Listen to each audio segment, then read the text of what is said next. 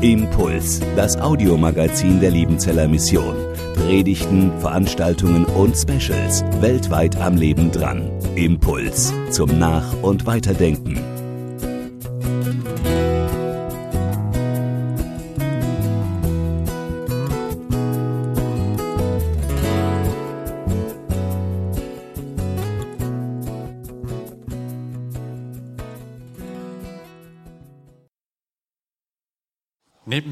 Sitzt Schwester Hilde Heckel.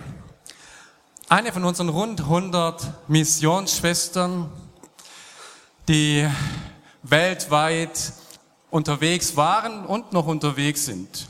Im Dienst des Evangeliums. Viele waren auch im pflegerischen Bereich tätig. Und unsere Missionsschwestern leben heute hier zum großen Teil im Feierabendhaus und Schwester Hilde seit September ebenfalls. Schwester Hilde, du hast in deinem ersten Beruf ein Handwerk gelernt, möchte ich es mal so nennen, Metzgerei, Fachfrau, Verkäuferin ähm, und kennst dich also im Fleischgeschäft aus. Jetzt müssen alle Vegetarier mal weghören. Ähm, was würdest du empfehlen so für einen Palmsonntag zum Mittagessen? Welches Stück Fleisch? Ja, zu Palmsonntag würde ja ein Lamm passen. Aber damals, vor 50 Jahren, da war Schwein, Rind, Kalb das Übliche. Da war das Lamm noch nicht so im, im, Nein, im nein, Kommen, gell? noch nicht so Das ist jetzt modern. eher modern geworden. ähm, du hast dann gewechselt, bist hier auf die Bibelschule gekommen, ähm, um dich als Missionsschwester ausbilden zu lassen. Das ist ja schon mal ein bisschen ein, ein Unterschied zwischen Verkäuferin für Metzgereiwaren und dann nachher ähm, Verkündigerin des Evangeliums. Gibt es da trotzdem irgendwelche Brücken, die dir geholfen haben, äh, aus deinem Beruf dann auch anzuwenden nachher äh, in deinem Dienst? Ja, als Verkäuferin ist ja das oberste Gebot, ähm, den Kunden gut zu bedienen. Der Kunde ist König. Er wird wertschätzend behandelt. Muss man immer auch die Namen wahrscheinlich schon wissen von den Kunden, oder? Ja, genau. Ähm, damit er wiederkommt.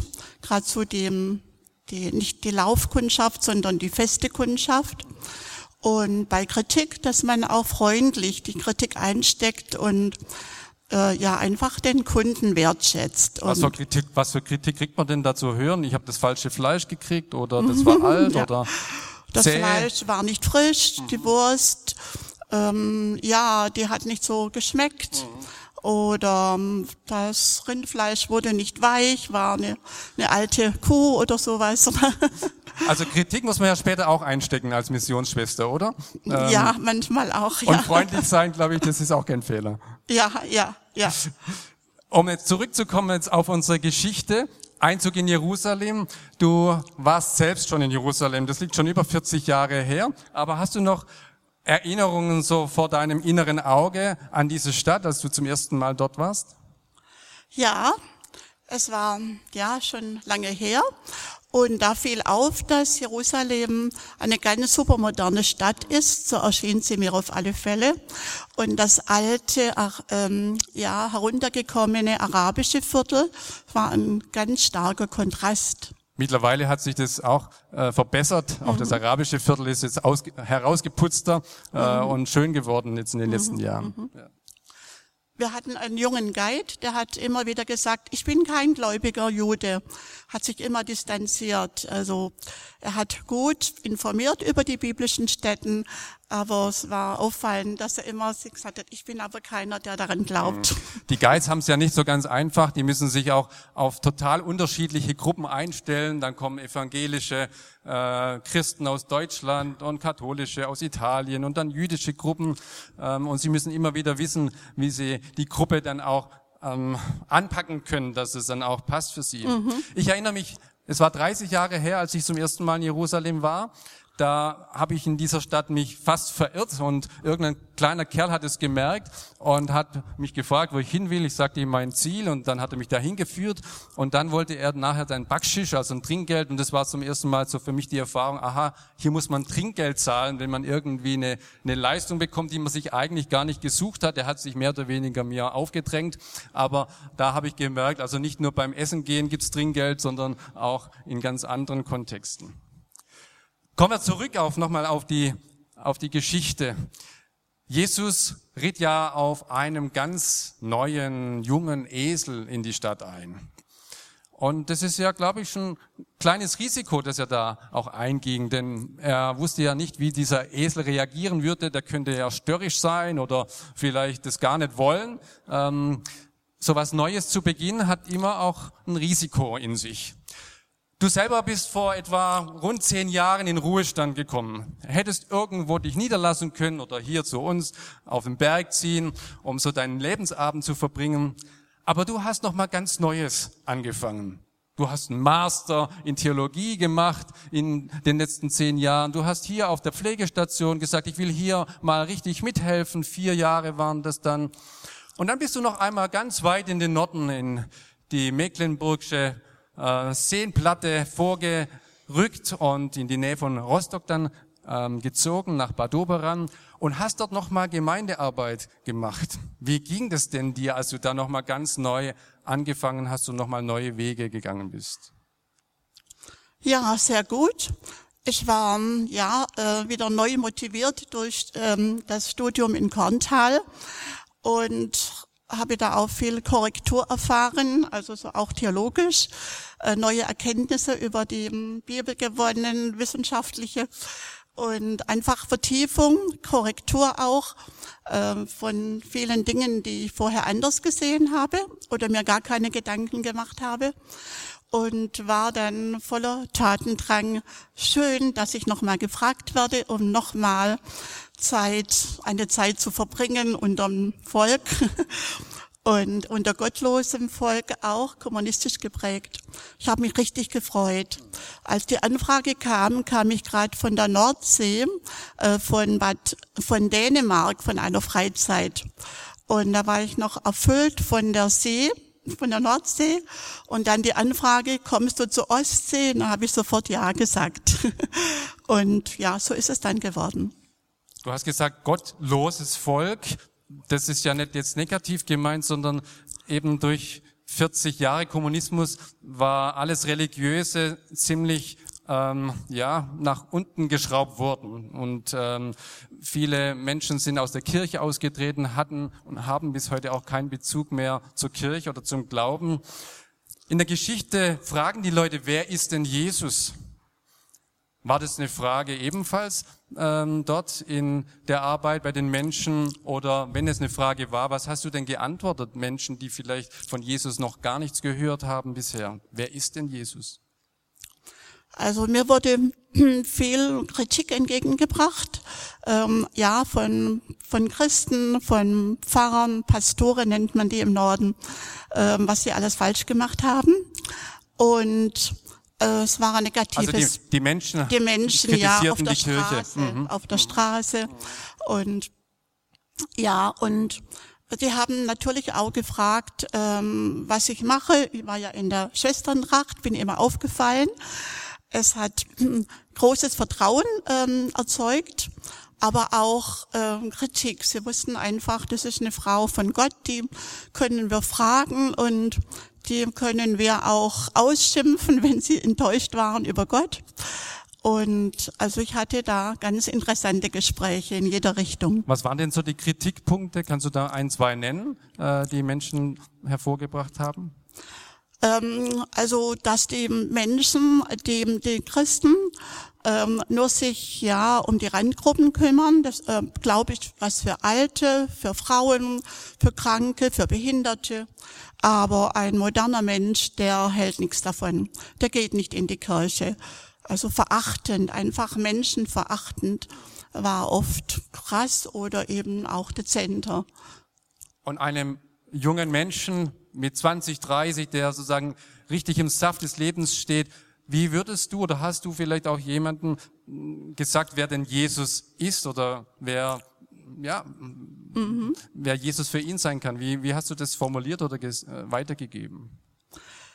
Ja, ich habe ähm, versucht, ähm, eben einfach auch äh, zunächst mal auch die, die Liebe von Gott, dass wir von nicht mehr im paradiesischen Zustand leben und dass Jesus einen Ausweg oder Gott einen Ausweg gesucht hat durch seinen Sohn Jesus und habe je nachdem, wie viel Zeit war im Gespräch, äh, wie mir auch ja die Gedanken in den Kopf kamen, was kann ich jetzt sagen oder nicht ähm, ja, das habe ich versucht, ganz unterschiedlich.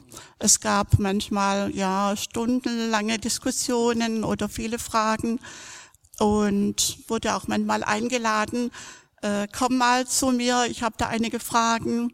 Also ich hatte viel ähm, Publikumsverkehr sozusagen, also viel Kontakt in der Stadt ähm, mit nicht gemeinde zugehörigen Menschen. Bei Jesus war es ja so, die Menschenmenge hat ihm zugerufen, Hosianna, hilf doch, wir erwarten was von dir. Ähm, du hast wahrscheinlich jetzt keine Hosianna-Rufe gehört, aber auch die Menschen haben sicherlich manches erwartet und du hast was getan.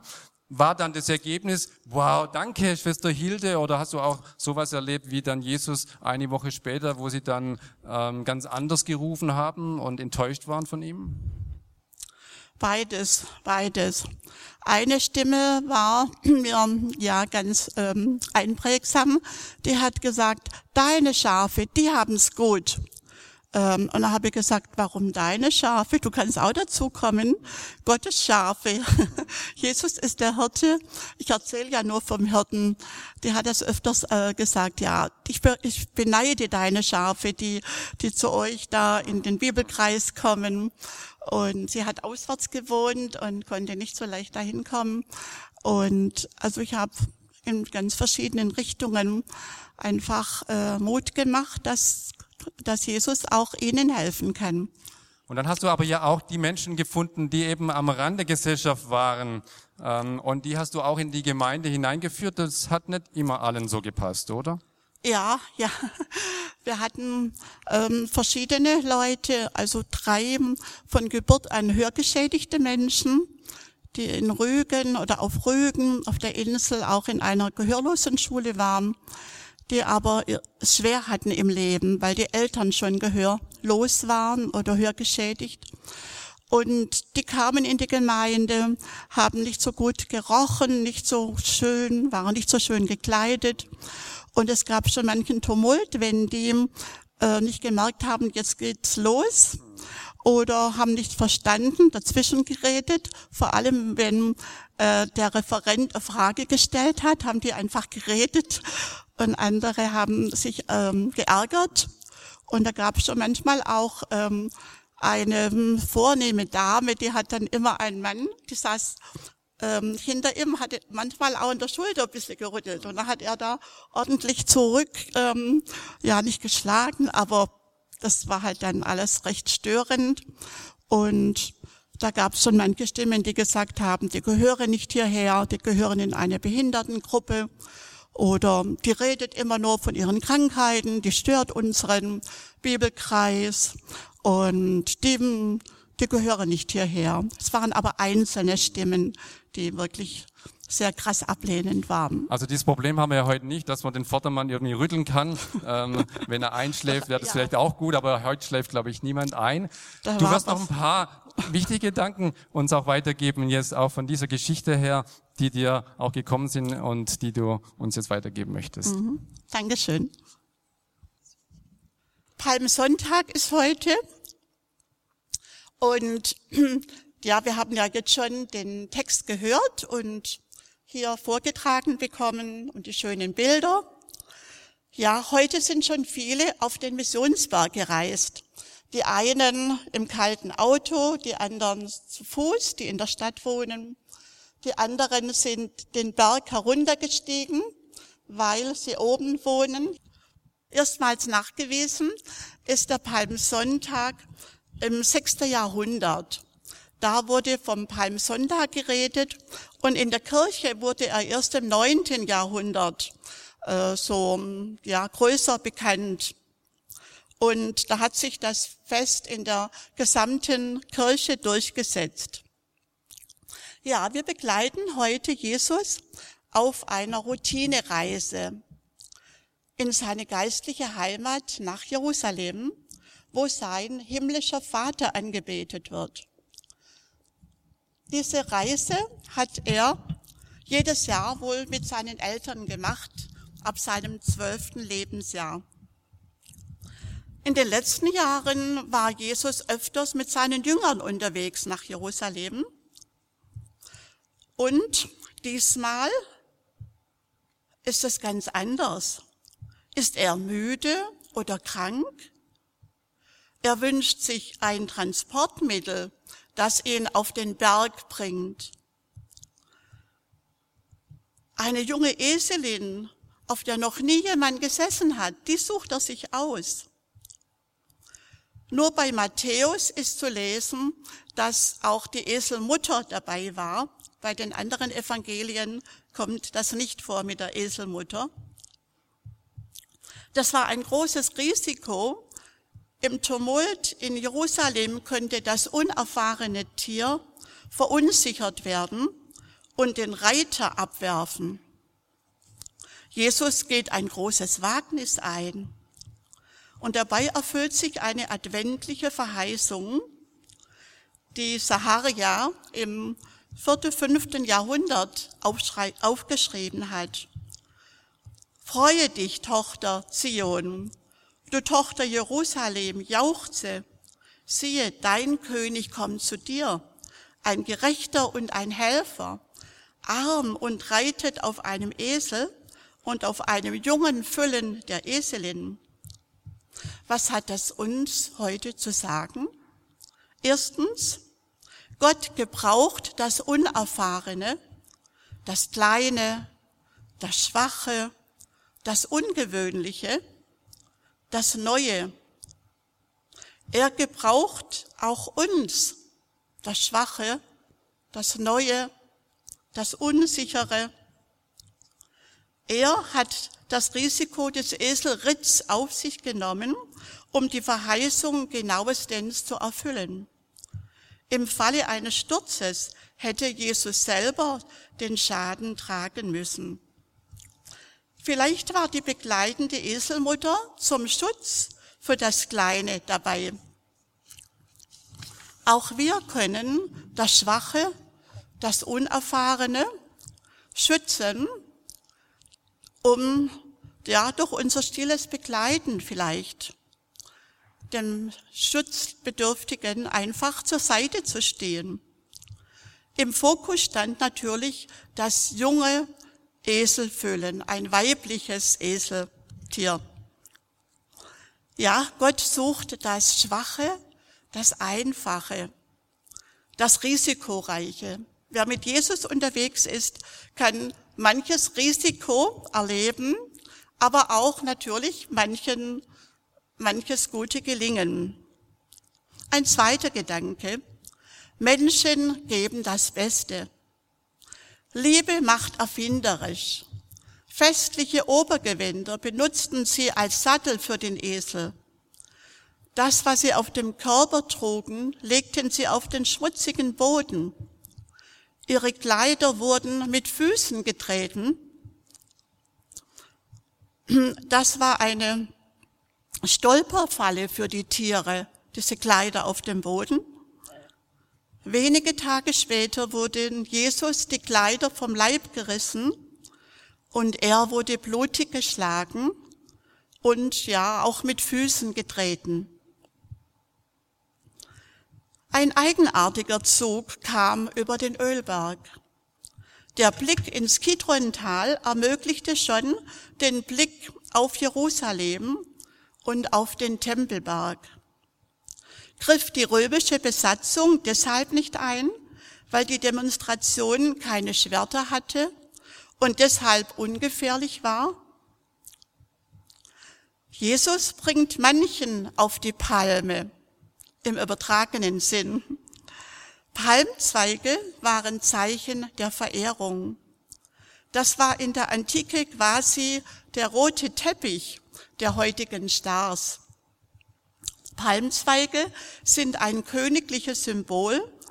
Damit wurden nicht nur absolute Herrscher begrüßt, sondern Palmen galten auch bei den Römern als heilige Bäume und als Sinnbild des Lebens und vor allem des Sieges.